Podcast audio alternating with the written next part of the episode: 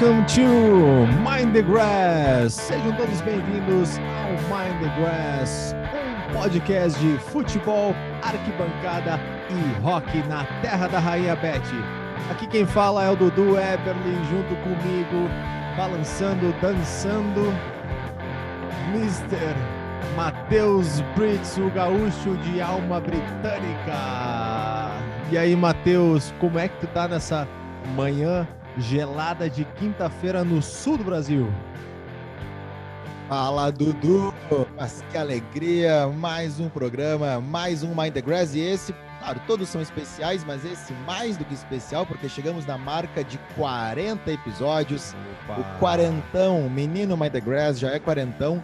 Uma manhã fria é verdade, e como tu já entregou, estava eu aqui com todo o meu swing, toda a minha malemolência, minha brasilidade, dançando aí ao som da abertura do nosso querido podcast que chega à marca de 40 episódios nessa semana. E logo, logo a gente vai fazer um ano. Claro, é um podcast semanal, a gente, durante a, a uhum. temporada, né, semanalmente, todas as coisas.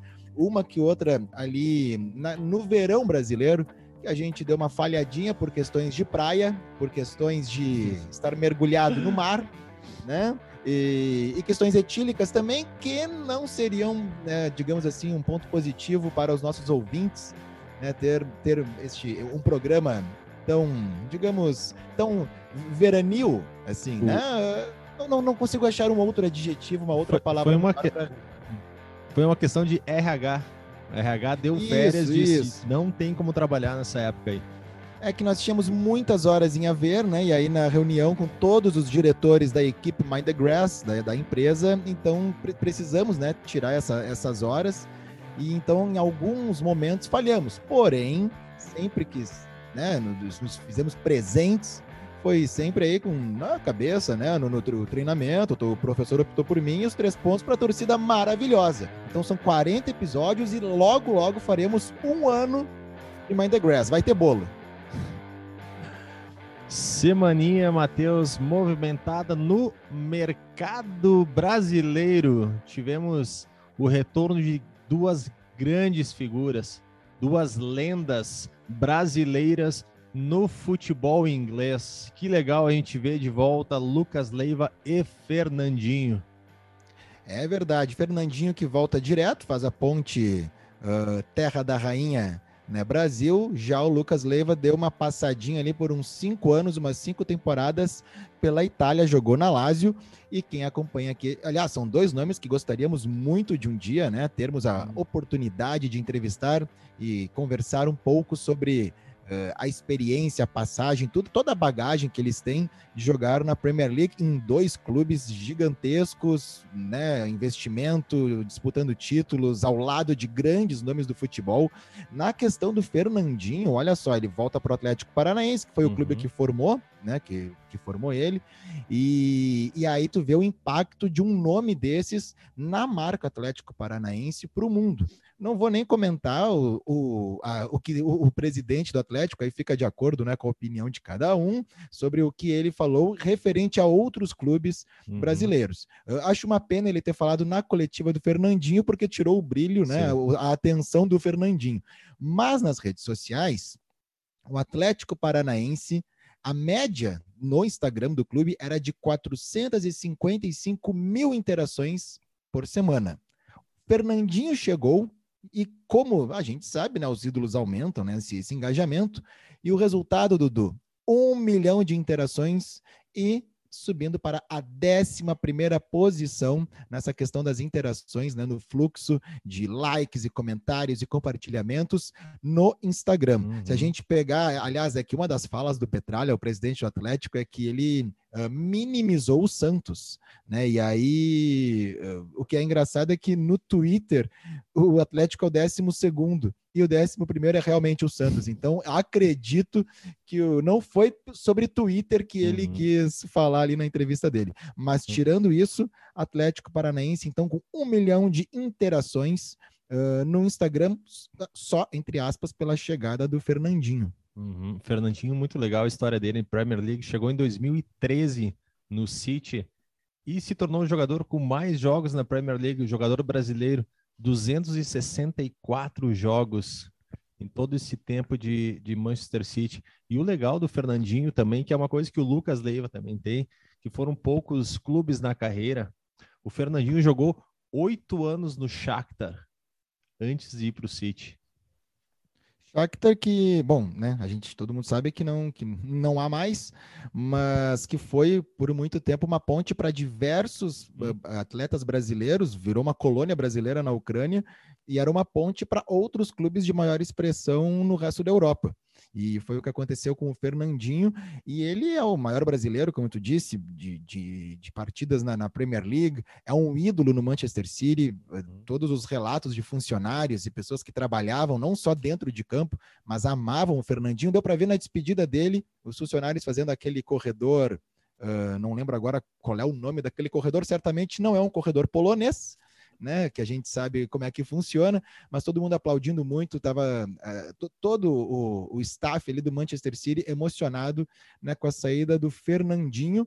E vou te falar, Dudu, tem idade, né? Tem aquela coisa toda, mas é um jogador já da geração dos, digamos assim, dos mais velhos que sabe se cuidar muito bem e tem ainda muita lenha para queimar nos campos brasileiros. Acho que ele vai ser um. Ele foi uma não só no marketing, mas uma bela contratação para dentro de campo do Atlético Paranaense. É tipo nós, né? Tu diz assim de velho que se cuide, é assim que se cuida? É, pode ser. Que se cuida. A gente só não queima lenha, né? É, a gente, assim, eu, eu posso dizer que se eu for contratado hoje, não garanto que consiga uh, assim, desempenhar um papel físico, mental e futebolístico ao nível de Fernandinho e Lucas Leiva. Mas tô ali, né? Posso até tentar dar um, fazer uns vídeos, uns stories legais. Não vai ter uma interação de um milhão de pessoas no Instagram do clube, mas não, uma, uma que outra coisa, uma curtida. Minha família vai começar a seguir o clube, né? Já, já dá uma, uma aumentada. O Lucas Leiva jogou 10 anos pelo Liverpool, também uma grande passagem, uma grande é, lenda aí para o Liverpool, 247 jogos pela equipe, que inclusive o senhor Matheus, ganhou o ingresso para assistir o jogo é. do Liverpool do Lucas Leiva. É verdade, já contei aqui essa história. Janeiro de 2017, Estava eu no Cavern Club, emocionado uh, né, com tudo que estava acontecendo, e recebo uma mensagem do meu grande amigo, irmão Rafael Ferreira, e que posteriormente vou falar da ligação dele com Lucas Leiva, e porque estamos aí né, na, na contratação de para uma entrevista, né? Vamos lá, vamos ter fé e, e, e falar com o nosso por todos os departamentos da Mind the Grass uh, Company. E Lucas Leiva então conseguiu dois ingressos, né, para mim e para minha excelentíssima esposa, para irmos ao Anfield assistir naquela manhã. Eu não sei se era manhã, se eu tinha cor. Era, era lá, entendeu? Uh, Liverpool e Swansea. Swansea, time do país de Gales, mas que joga o campeonato inglês. Uhum. Uh, e aí, naquela oportunidade, nós precisávamos chegar, encontrar algum dos funcionários, coletinho amarelo, verde, fluorescente, para nos levar até o portão aonde se retirava esse tipo de ingresso, que a gente só tinha, ó, é só chegar e dar o nome. Então, no caminho, cheguei no Anfield, fui, né, falei com o funcionário e fomos conversando sobre futebol, sobre várias coisas, até o guichê. E ele perguntou: ah, mas de qual jogador vocês têm o ingresso? E o Lucas Leiva estava já numa fase uh, derradeira dentro é, do Liverpool, assim, saiu, assim, já estava dando tchau. 2017, né? É, ele já estava, não lembro agora se foi na temporada de 17, porque eu fui na, em janeiro, então era 16, 17 a minha temporada, né? Uhum. Um, e quando eu falei que era do Lucas Leiva, nossa, funcionário ficou emocionado, né? Como, é, não, ele é um dos nossos, assim, ele é um 10 anos não é para qualquer um, uhum. né? Jogar num time como o Liverpool, que está sempre em alto nível, sempre disputando títulos e tudo mais, e certamente ele tem uma história muito legal. Os filhos dele nasceram em Liverpool, ele tem uma, uma ligação ali com a cidade, acredito que não na parte musical, pelo que acompanhamos suas redes sociais, mas né, todo o engajamento, a interação com, com os, os Scousers, Scousers, certo? É esse o nome, né? É, são, são esses o, é essa a denominação dada aos, aos, uh, aos habitantes da cidade de Liverpool. É. Lucas Leiva de volta. De volta ao Grêmio. Para responder essa pergunta, eu faço aquele ruído de mate, ó. Ah, é? É uma. Não sabe a resposta. ah, não, é uma boa, é sempre bom. Aliás, olha só, isso daí é uma tática. Carlos Imperial, Carlos Imperial foi uma figura popularmente conhecida no, no, entretenimento brasileiro, muito na parte da música, né? Ali no Rio de Janeiro, em São Paulo, na época da Jovem Guarda. Erasmo Carlos, por exemplo, foi um ajudante de Carlos Imperial que trabalhava em rádios, tinha um programa, ele era assim. Ele, ele era o, o cara da comunicação, ele que botou essa galera toda aí, né? Cili Campelo, jo, Jovem Guarda principalmente, todo mundo ali foi por causa dele que entrou na TV e entrou no rádio. E ele tinha uma tática ele, e o Erasmo Carlos conta isso no seu livro, porque ele não. Ele era um tipo um ajudante, um fasturo do Carlos Imperial no início. E aí o Carlos, uma das funções dele era nunca deixar o copo de Coca-Cola de Carlos Imperial vazio. Tinha que estar sempre cheio, porque caso ele estivesse isso numa reunião, né, ah, numa conversa, num bate-papo ao vivo, caso ele não soubesse a pergunta feita a ele, ele dava um gole. E, de, e, e, estando com o copo cheio, o gole era maior. Então, durante o gole, ele pensava no que ele iria falar. Aí, Dudu, pode ser isso? Pode estar sempre com uma cuia na mão, é. né? Com aquela erva especial, dá uma puxada e aí pensa, né? Abre a mente e vai e vai para sua resposta. É uma tática que pode ser muito usada. É. E claro, já são 40 episódios de Mind the Grass, o quarentão trouxe alguma experiência para isso, não trouxe? É isso aí. O, só falando de mercado ainda, Matheus, do Chelsea, que está se movimentando também no mercado inglês, se preparando ali para a temporada, que agora está tá saindo a notícia de Rafinha, né? Rafinha pode pintar no Chelsea, como também está se especulando Neymar. Agora o nome do Neymar vai pipocar em tudo que é lugar. Não sei se tu chegou a ver, né, ontem, na, ontem, estamos gravando na quinta, na quarta-feira, o Instagram ou Twitter do Paraná Clube postou o Neymar que dizendo que ele ficaria bem, né, de vermelho, azul e branco, né, que são ali as cores uhum. do Paris e do Paraná, mas que não garantia que ele teria titularidade caso ele quisesse jogar em Curitiba. e não dá para esquecer do Chelsea que está querendo contratar o Rabiot. Rabiot, que foi assunto importante no último episódio, inclusive ouvintes uh, dando, né, mandando mensagens sobre esse, esse jogador importante, é isso? É, tem, tem aqueles que sempre gostam do, do jogador Rabiot. É, ele dependendo do esquema, ele é sempre muito importante. É. Falando do Chelsea, hum. uh, sa uh, saiu um artigo no New York Times, mas que vou ser sincero com os nossos ouvintes e não li, porque estava tomando café hoje pela manhã, fazendo ali as minhas coisas e dando uma, uma bisbilhotada neste mundo maravilhoso da internet. o Twitter do New York Times lançou, cliquei no link, fui abrir, mas dei uma olhada por cima, quero né, ler melhor. Mas de funcionários, agora que trocou o dono, pode falar do chefe antigo. Né? Agora saiu o chefe, vamos lá, descer a lenha no senhor Abramovich e todo o seu staff. São vários funcionários do Chelsea de diversos setores e categorias diferentes uh, abrindo o berro agora e falando muito mal, inclusive questão de pressão uh, psicológica e outras coisas mais que a passada por Abramovich, né, a passagem de Abramovich deixou não só uhum. títulos, mas também muitas feridas internamente no clube. E só antes, não sei que tem outra notícia de mercado, mas falando do Chelsea, aproveitando, olha só, Marina Granovskaya, diretora que conduziu o dia a dia do Chelsea nos últimos 10 anos, saiu do clube. Ela era o braço direito do Abramovich e fechou importantes contratações. E entre as importantes contratações, tem uma listinha. Vamos ver se tu, se tu gosta, se foi um trabalho bem feito por Marina Granovskaya. Ela contratou Lukaku, Kai Havertz, o Tuchel foi ela que contratou, o Timo Werner, o Chilwell. Ela também trouxe trouxe, né, como se eu estivesse no Stamford Bridge, uh, o Mendy e o Thiago Silva. Claro que aí é uma lista só de gols, né, só de grandes contratações. Uh, não tem ali o que ela contratou e deu errado, mas fez um, fez um belo trabalho no Chelsea que agora vai se remodelar principalmente fora de campo. Como é que vai ser esse Chelsea aí, Dudu? Será que eles estão de olho em Carlos Eduardo, Eduardo Eberlin para contratações? Sigo treinando. Sigo treinando sem clube, né? Mas não aposentado. Não, tá certo. E um que tá agora, que saiu e não saiu da Premier League, né? A volta dos que não foram, hum. é o Gabriel Jesus. Ah, sim. Uhum. Foi pro Gabriel Arsenal. Jesus saiu.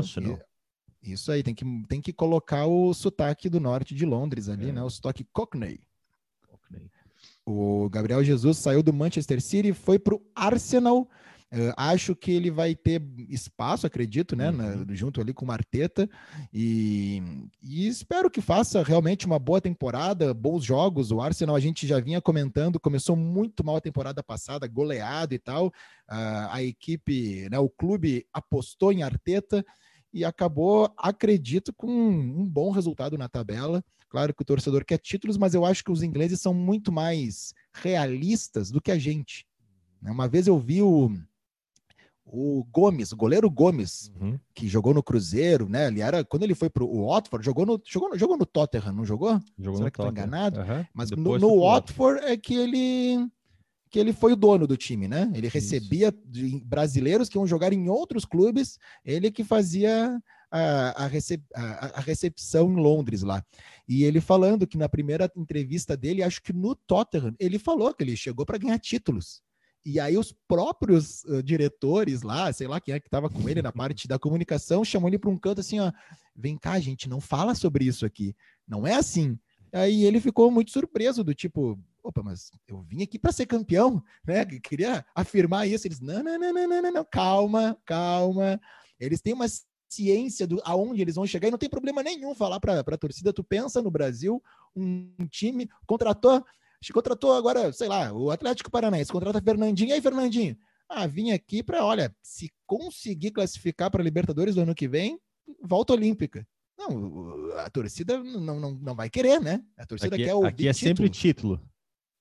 É título, é título. Claro que tem muito mais chance de, de, ser campeão de alguma coisa. Nós temos campeonatos regionais que se desdobram em, em outras copas menores. Assim, em algum momento hum. do ano, um troféu teu time vai levantar.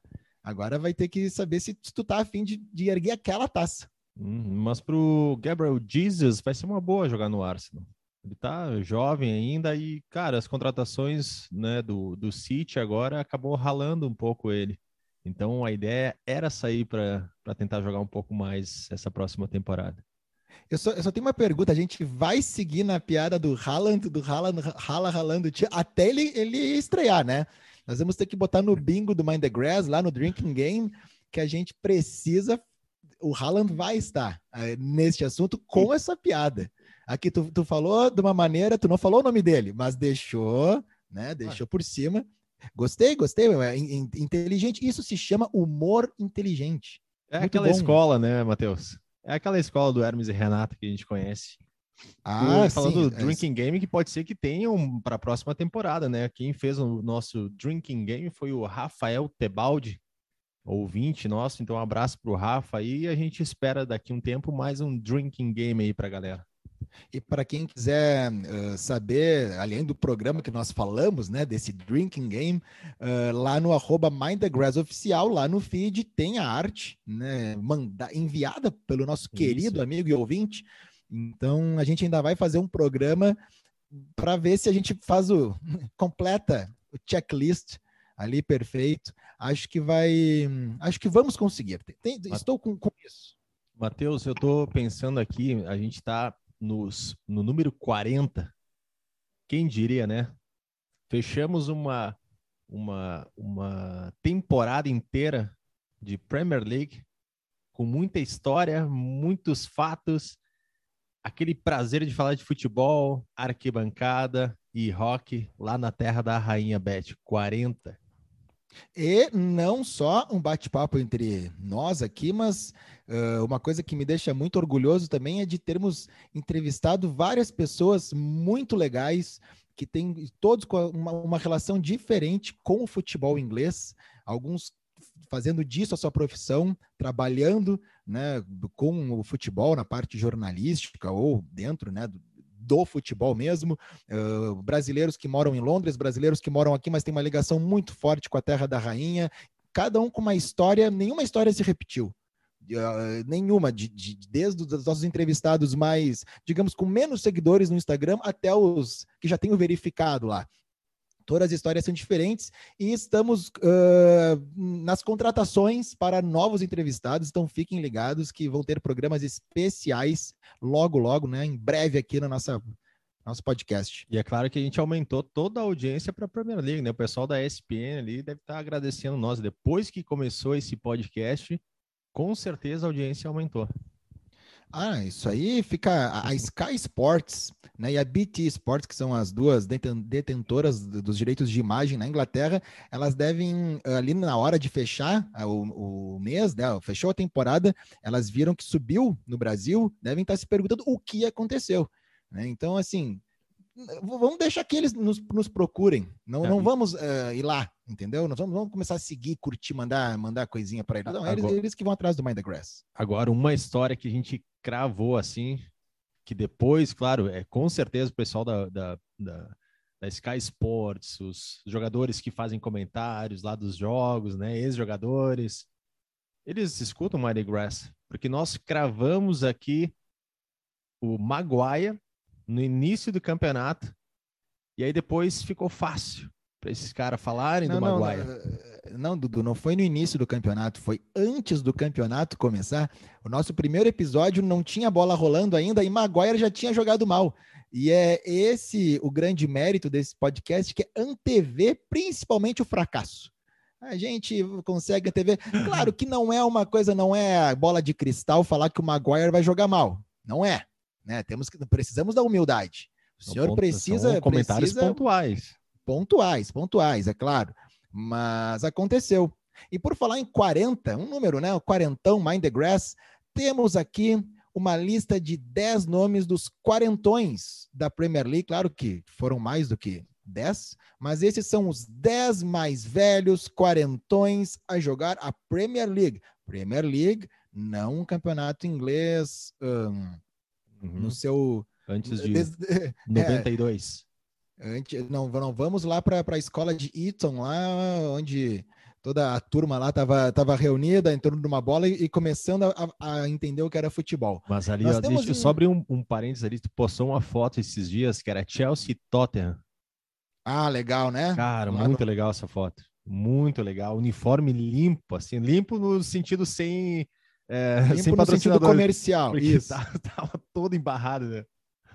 Não, campo embarrado, uniforme sem patrocínio, abarrotado de gente no, na, na, arquibancada. Bem legal, bem legal. Aqueles, são é, essas imagens que nos fazem assim dar uma suspirada né, pelo hum. futebol. Então nós temos em décimo lugar, Dudu, esse aqui é conhecido de, da nossa audiência certamente, Edwin van der Sar. O goleiro Van der Sar, goleiro holandês que jogou no Fulham e também no Manchester United, jogou até, eh, né, no máximo ali foi 40 anos, 6 meses e 23 dias de vida na Premier League. Nós temos em nono lugar Terry Sheringham, que jogou no Nottingham Forest, jogou no uhum. Tottenham, no Manchester United, no Portsmouth e também no West Ham. Ele jogou de 92 a 2007 na Premier League. 40 anos, 8 meses e 28, 28 dias. O James Lehmann, já com 41 uhum. anos, então já passou ali da, da casa dos 40, jogou no Arsenal de 2003 a 2011.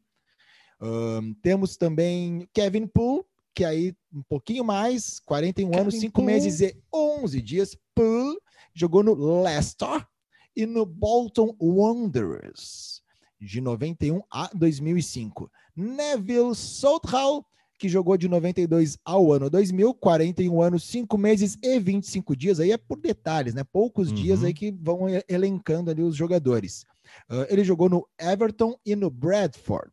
Em quinto lugar nessa lista dos quarentões, Mark Schwarzer, que com 42 anos já, aí já 42 anos, atuou no Middlesbrough, Fulham, Chelsea e Leicester.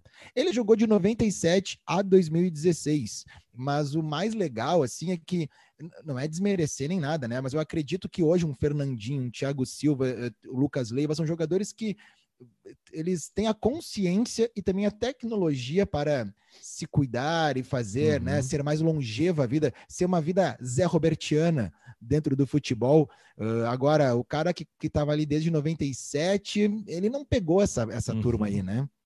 O Brad Friedel Brad Friedel, com 42 anos, 5 meses e 23 dias, jogou no Liverpool, no Blackburn, no Aston Villa e no Tottenham, de 97 a 2015. Hum. Ele era goleiro, né? Então, assim, se estima que o goleiro consiga ser mais longevo né, claro. né, dentro do futebol.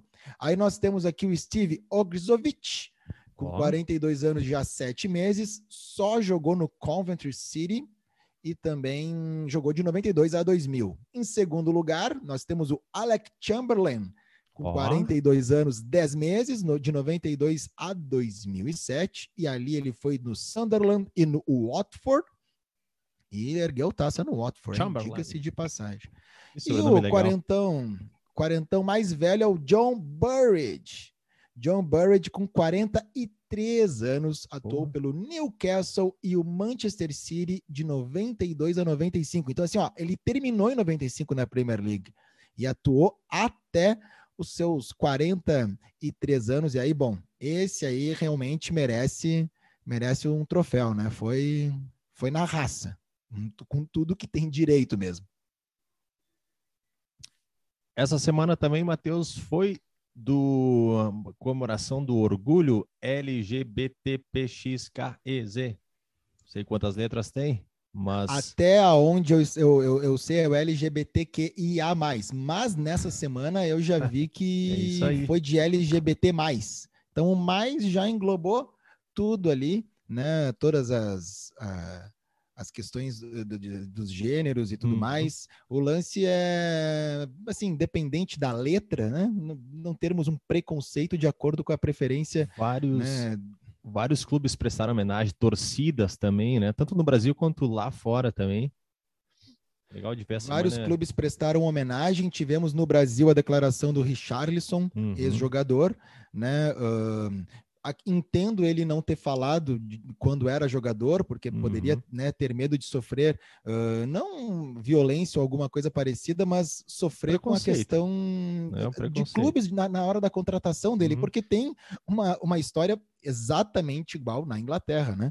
Um, e, o, e ele falou nessa semana abertamente da sua preferência sexual e tudo mais. Uh, mas outros... ele já sofria, né? Ele já disse que. É Claro que não vinha público, né? Todo mundo instigava não, mas não, ele. Não mas... só ele. Se a gente pensar, por exemplo, uh, né, a nossa vivência assim de arquibancada, né? Criança, adolescente, tudo mais, anos 90, eu vendo pelo meu lado aqui do Grêmio, né? O Grêmio que tem notoriamente, notoriamente é a primeira e única torcida uh, gay a ser que o clube reconheceu desde uhum. seu início, desde 77 tem a Coliguei. Tinha a salinha da Coliguei no Olímpico, assim como qualquer outra torcida organizada. Tem livros sobre isso, é, é uma história bem legal. No Museu do Grêmio tem um setor especial para isso e tal e, o, e outros clubes no Brasil tentaram fazer, ou não o clube, mas a sua torcida, e foram rejeitados pelo próprio clube, não só por torcedores. O Flamengo, por exemplo, que é um time de massa, uhum. que né, preza pela pluralidade, assim, teve uma tem torcida, tem registros disso, que essa torcida foi proibida. Então não se dizimou essa torcida do Maracanã. Mas não vamos entrar nesse, nesse mérito. Eu acho que a gente podia falar, né, tem a questão do Richarlison, que lembra muito o Fachanu, já ouviu falar desse nome do, do Fachanu? Ele foi um jogador. O, o rido de mate aqui, ó. Ah, tá. Não. Ele foi um jogador uh, jogou a primeira divisão no futebol inglês, uhum. pré-Premier League, né, nos anos inglês? 80. Jogador e... inglês mesmo? 90. Isso, isso. Uhum. E ele, ele teve um final trágico. Ele cometeu suicídio quando ele tinha 37 anos, já em 98, mas ele já estava nos Estados Unidos. Ele não ele não jogava mais no, na Inglaterra. Uhum. É que ele assumiu, ele foi o primeiro jogador uh, a ter assumido publicamente a sua orientação sexual. Uhum. E aí, além do preconceito dentro de campo, na torcida, a carreira dele foi abalada por uh, na questão, assim, questões contratuais. Após clubes de ligas. Isso, clubes de ligas inexpressivas na época começaram a abrir as portas para ele. Uh, outros clubes né, de, de, primeira divisão, no qual ele, ele atuava, fecharam a porta total ali para ele. Então, quando ele já estava atuando, ele jogou nos Estados Unidos. Em 98 é que ele veio cometer cometer o suicídio. Tem uma fundação, a Fundação Justin Fashanu, que é uma fundação que que cuida, né, dessa questão dentro do esporte. Tanto uhum. que, não sei se tu lembra, no ano passado, não, em 2020, em 2020, eu achei é algo estranho porque não foi assinado, mas o The Sun publicou uma carta anônima de um jogador da Premier League que, olha, vou te falar até então, não sei que jogador foi esse, um jogador falando da sua orientação sexual abertamente, mas ele não assinava a carta, mas que ele teria uh, tomado essa decisão a partir do momento que teve conhecimento e a ajuda dessa fundação do Justin Fashanu, uh, com o nome, né, do Fashanu. Só não, veio, é não veio a público quem era o jogador. Não, não, isso aconteceu em 2020, mas em 2020 não, não tinha essa informação.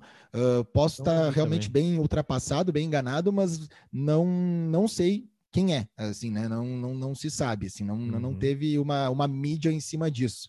Uh, até a fundação, essa quem cuida é, acho que a sobrinha, é algum parente do jogador mesmo. Isso que é bem uhum. legal. E no, no ano passado, o Jack Daniels, aí ficou muito notório, né? Jogador de 17 anos, que atuava pelo Blackpool. Ele Jack se assumiu Daniels. gay. J Jake, desculpa, meu, meu sotaque. Opa. Jack é, é, o Jake J-A-K-E. O Jake okay. Daniels, 17 anos, ele se assumiu gay e se tornou o primeiro jogador homem, né? Uh, uh, na, porque a gente vê na questão do futebol feminino, isso é muito mais tranquilo, muito mais aberto. Uh, foi o primeiro jogador homem a revelar sua homossexualidade na Inglaterra desde o Justin Fashanu, uhum. né? Esse que, que a gente falou. Ele, ele também escreveu uma carta, o The Sun publicou a carta, mas carta assinada. Ele joga onde? No Blackpool. Blackpool. Agora, por, por questão, uh, digamos, de registro assim de Premier League, ele não conta porque quando ele assumiu, ele estava no Blackpool, que não está né, na Premier League. Uhum. O Fashanu, né, ele estava jogando a primeira divisão, só que ele também não estava na Premier League porque não existia Premier League. Campeonato inglês, isso, né? Campeonato inglês. inglês. de primeira divisão. É, o, o certo é que diversos clubes uh, hoje ao redor do mundo têm uma consciência, ou pelo menos na parte de marketing, uma consciência de que né, não, não precisa, não, não é não é possível tolerar o preconceito. Então, Qualquer espero forma, que não né? fique só. É, estamos falando aqui da, da questão da, da, orientação sexual, mas é. o racismo é uma. É, é uma chaga. Cenas lamentáveis essa semana, né? Do, do, do, torcedores ali do, do Boca. Novamente. Ah, Cerro Portenho ontem Cerro também. Portenho ontem. É, não, aí é, é um, é um outro mundo que, do, que, é, é, é, um outro planeta que Comembol gere, então é um outro assunto, assim, é uma outra coisa, é, é uma outra galáxia onde não tem racismo, onde não tem preconceito nenhum, que é o que a Comembol mexe ali, né? É, a gente sabe. Aliás, essa questão da orientação sexual e, e, e também levantar bandeiras, e por falar em bandeiras, uhum. eu estava lendo essa semana, agora, né, tem que, tem que ver até que ponto a Copa vai ser no Catar, né, Dudu? Uhum. E o uhum. Catar é notório, né? É conhecido e, e, e, mostra que não respeita direitos humanos, direitos humanos que nós acreditamos que sejam, né, os o, o, o essencial, o, o normal. E como é que vai ser lá no Catar?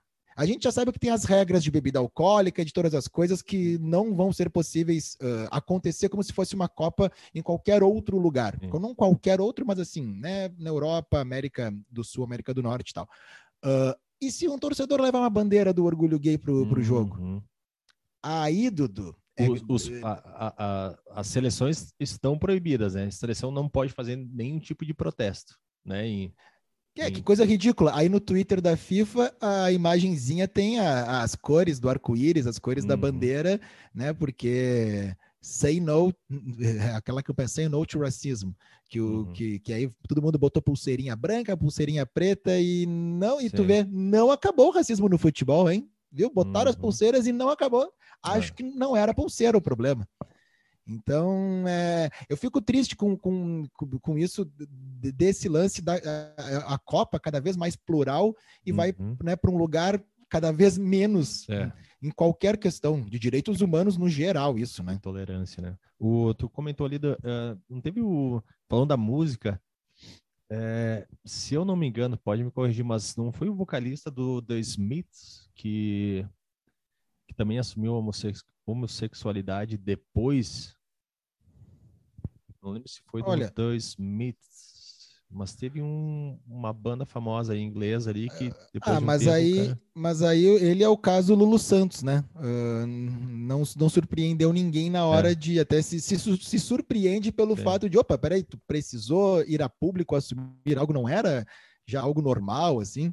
Então, eu acredito, pode até ter sido, sabe? Mas não, Uhum. não, não foi, ah, digamos assim, não chocou sim. muita gente. E só para falar ali em relação ao Qatar também, Uhum. e na questão da, da- de direitos ah, humanos, o Watford desistiu de amistoso de pré-temporada contra o Qatar, a seleção do Qatar, Uhum. após os seus torcedores reclamarem do histórico de violi- violação de direitos Uhum. humanos do país. O, o Watford, que já foi assunto aqui nesse episódio por conta do goleiro Gomes, ah, e claro, né, a gente sempre faz ligações, e, e- porque tem muita história, muitas curiosidades dos músicos britânicos, né, dos, dos artistas com os seus clubes, e quem sabe uma das maiores ligações seja inclu- incluindo, né, seja o Watford, porque o Elton John, e aí falando já de direitos humanos, de orgulho LGBT e todas as coisas, Elton John é um cara, é um músico que sempre ah, se mostrou, né, sempre disse que era gay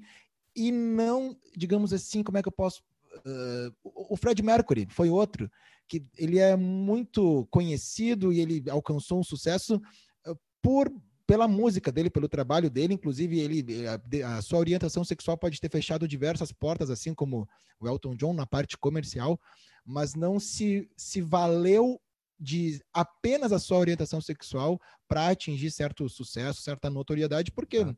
aí estamos falando de dois, né, com talento infinito. O Elton John e o Watford, além de torcedor, ele foi presidente do clube por duas oportunidades, de 77 a 87 e depois de 97 a 2002. Na primeira passagem dele, aí tu vê, né? Não foi, não tinha rede social, então certa, mas se tivesse, o impacto teria sido maior do que o Fernandinho no Atlético Paranaense. O Elton John saiu da quarta divisão para a primeira divisão. Olha, é um, é um bom gestor. Ele foi vice-campeão do Campeonato Inglês da Primeira Divisão na temporada 82-83 e chegou à final da Copa da Liga Inglesa de 84. Já em uh, 2014, não era mais funcionário do clube, não batia o ponto lá, né? Não tinha o seu cartão RH, não pagava ele no fim do, do ano, ali do fim do mês. Uh, em 2014, o Elton John virou nome de arquibancada.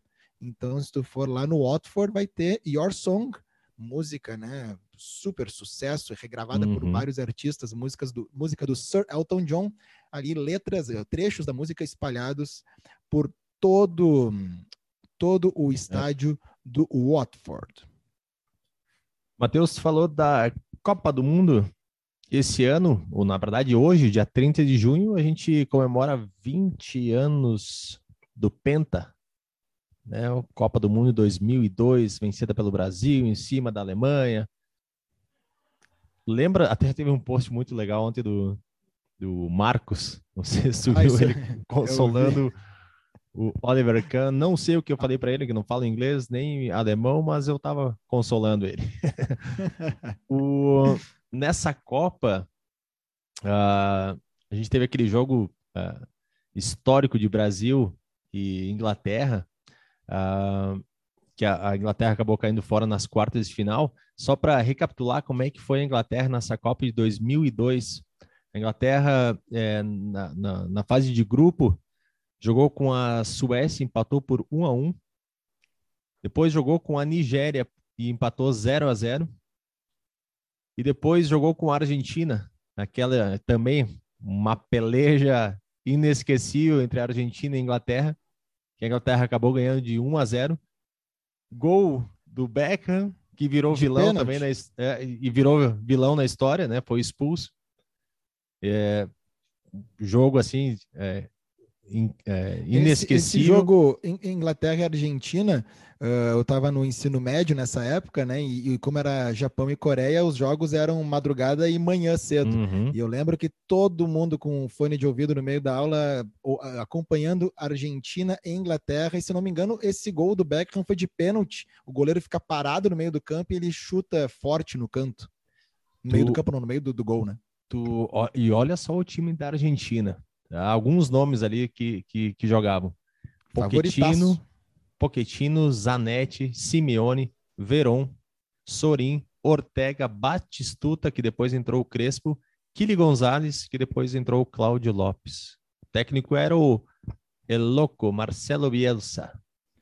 Que baita, baita time, time, baita né? time, baita time da Inglaterra também. Uhum. E o Beckham que veio a pipocar, é, a partir da pipocada dele no jogo contra o Brasil é que sofreram a virada. No, o, contra o Brasil, a Inglaterra, vou passar rapidinho aqui a escalação da Inglaterra contra o Brasil. É, o goleiro então foi o Seaman, aquele Seaman naquele estilo anos 80, bigodinho que a gente não vai mais encontrar por aí. É, ele era o, o estilo Tony Meola, só que com bigode, né? Isso aí. Tinha o Mills pela direita, Ferdinand Campbell na zaga, Cole na esquerda, meio-campo Beckham, Butt, Scholes, Sinclair e no ataque Heskey e Michael Owen, que fez o gol, inclusive, né, contra o Brasil. Quem foi? Foi o Ferdinand ou foi o, o Campbell que teve um problema na coluna, porque o Rivaldo entorta ele de uma maneira. Não, não é o Rivaldo, o Ronaldinho entorta Ronaldinho. ele para passar para o Rivaldo né, na hora do, do gol. A pipocada é o seguinte: se pegar o lance do início, é lá no ataque da Inglaterra, a bola está saindo para a lateral e o Beckham vai disputar, mas aí não disputa. É, uhum. Não sei se é o Roberto Carlos que dá um carrinho, mas não foi um carrinho forte, não foi nada. Ele realmente tirou o pé, não quis disputar a bola, não quis chutar para fora. E aí começa o contra-ataque do Brasil. O Brasil empata e no segundo tempo tem aquele gol espírita do Ronaldinho Gaúcho que ninguém sabe, nem ele se chutou, se cruzou o que foi, né? E aí o Brasil vence 2 a 1 E uma curiosidade, hum. e aí para dar o nosso drinking game lá, a música Stop Crying Your Heart Out do Oasis foi uh, já era sucesso e foi a música escolhida, digamos assim, daquela seleção do tipo, não desistam, vocês estão no caminho certo, nós gostamos do trabalho de vocês, foi muito bom na recepção dos ingleses na terra da Rainha Beth. Tanto que no Glastonbury daquele ano, Glastonbury que teve agora, né, edição esse ano, agora essa semana, Glastonbury daquele ano, o Oasis faz aquele show que o Liam tá usando uma parca branca e não é a melhor performance do Liam, na minha opinião. E quando eles vão cantar Stop Crying Your Heart Out, your heart out ai meu Deus, um, e aí ele oferece a seleção inglesa. Esse ano que teve Glastonbury, é uma sequência que tal tu assistir Noel Gallagher e na sequência assistir Paul McCartney. Paul McCartney que é, sabe ter amigos. Chamou o Dave Grohl e Bruce Springsteen para dividir o palco ali, dar, fazer aquela jam, né? Os bruxos. Que baita momento, que, que alegria maravilhosa, né? Que, que coisa linda. Faltam adjetivos para esse momento, esse encontro, esse dia do Glastonbury, que teve também Libertines, que é outra banda que tem um uhum. lugar especial no meu coração. Ah, posso chamar então o álbum da rodada? Vai lá, vai lá.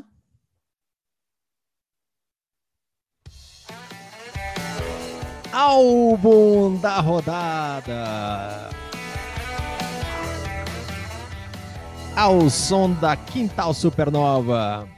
Álbum da rodada é o momento que a gente sugere para você, ouvinte, um álbum de alguma banda ou cantor, cantora inglesa. E é claro, para fechar o Drinking Game, que eu ia fazer, mas o Matheus já meteu o Drinking Game.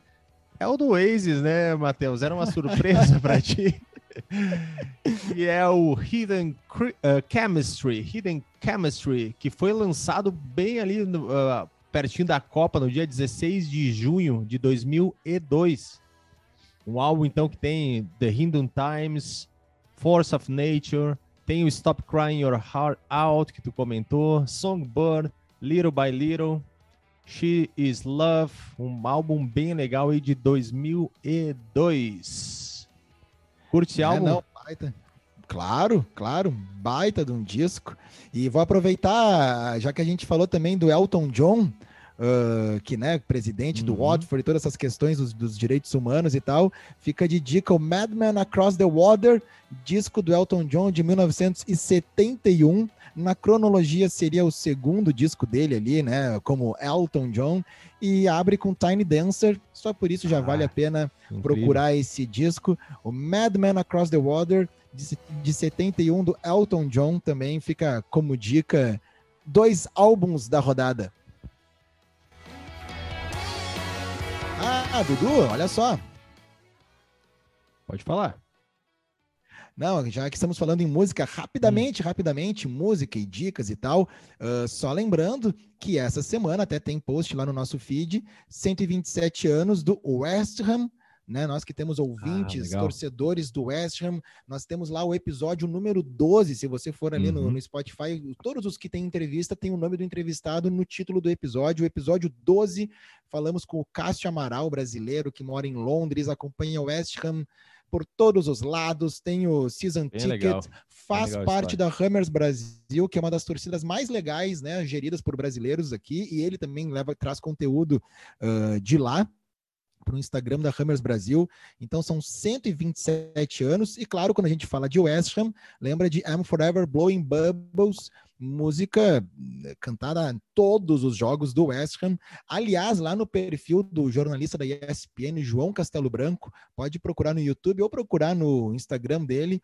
Uh, tem uma matéria super legal que ele fez essa semana lá em Upton Park, lá no Bowling Ground, uh, que era o antigo estádio do West Ham, que não, há, que não tem mais. Né? O West Ham, desde 2016, manda os seus jogos na, no London Stadium, que é o estádio feito para as Olimpíadas de 2012. Aí ele ganhou de presente fica na mesma região de Londres, mas tu sabe, Londres gigantesca, não é perto, não, não dá para ir a pé, uhum. é uma outra coisa. Uh, fica para um próximo episódio contar a minha experiência lá no Bowling Ground, no bairro e tudo mais, mas só para esse, para a gente finalizar na questão musical, I'm Forever Blowing Bubbles, assim como You Never Walk Alone, é um, é um hino do West Ham, e entre as histórias, né, porque tem ali histórias, uh, que é uma música dos anos 20, então assim, que tem mais é história sobre uh, esse som, né? Uh, tinha lá pelos lados de Upton Park uma banda chamada Backton Gas Works, Works Band que tocava sempre antes né, do, dos jogos do, do West Ham para esperar os seus torcedores.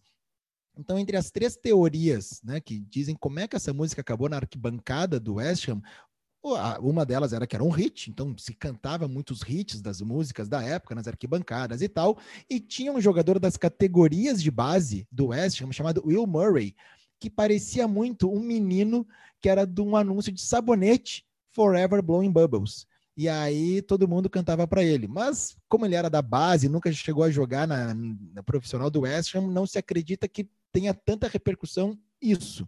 Né? Uma outra história é que teve o jogo uh, Swansea e West Ham pela Copa da Inglaterra, né, pela FA Cup, e os, a torcida do Swansea já cantava isso. E aí a torcida do West Ham, né, num dos jogos eliminatórios ali, começou a cantar para eles e aí como teve vitória naquela partida, pegou para si. Mas a história que eu acho mais legal é que, de acordo né, com, com os historiadores ali e tudo mais, ela era cantada pelas multidões durante os ataques aéreos, quando as, as, as pessoas iam para os abrigos na, nas estações de metrô que ficavam no leste de Londres durante a Segunda Guerra Mundial. E leste de Londres é onde morava, né? Ainda mora West Ham, mas num outro leste. Bowling Ground lá era bem afastado, é, não era muito fácil de chegar. E aí então é, os torcedores cantavam, né, como uma questão de união, era uma música que unia as pessoas daquela região da cidade e virou não só uma música de arquibancada, mas pode ver, sempre que o West Ham entra em campo, toca música e bolhas de sabão são uhum. espalhadas pelo ar hoje do London Stadium, não mais lá do Bowling Ground. Que maravilha! Feitoria então, Matheus. Passamos a régua. Isso aí. Passamos a régua. Queridos ouvintes, espalhem a palavra, por favor. O Menino Mind the Grass chegou ao episódio 40. A gente quer agradecer todo mundo que está com a gente aí desde o início, os que estão chegando agora.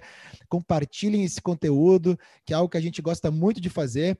E logo, logo teremos novidades aqui né, no, no, nosso programa e também convidados especialíssimos para dividir suas experiências futebolísticas com a gente. Um grande abraço, bom final de semana. E continuem seguindo o arroba oficial. Matheus, um prazer. Até a próxima. Bom final de semana. Valeu, galera. Valeu, Matheus. Valeu. Tchau.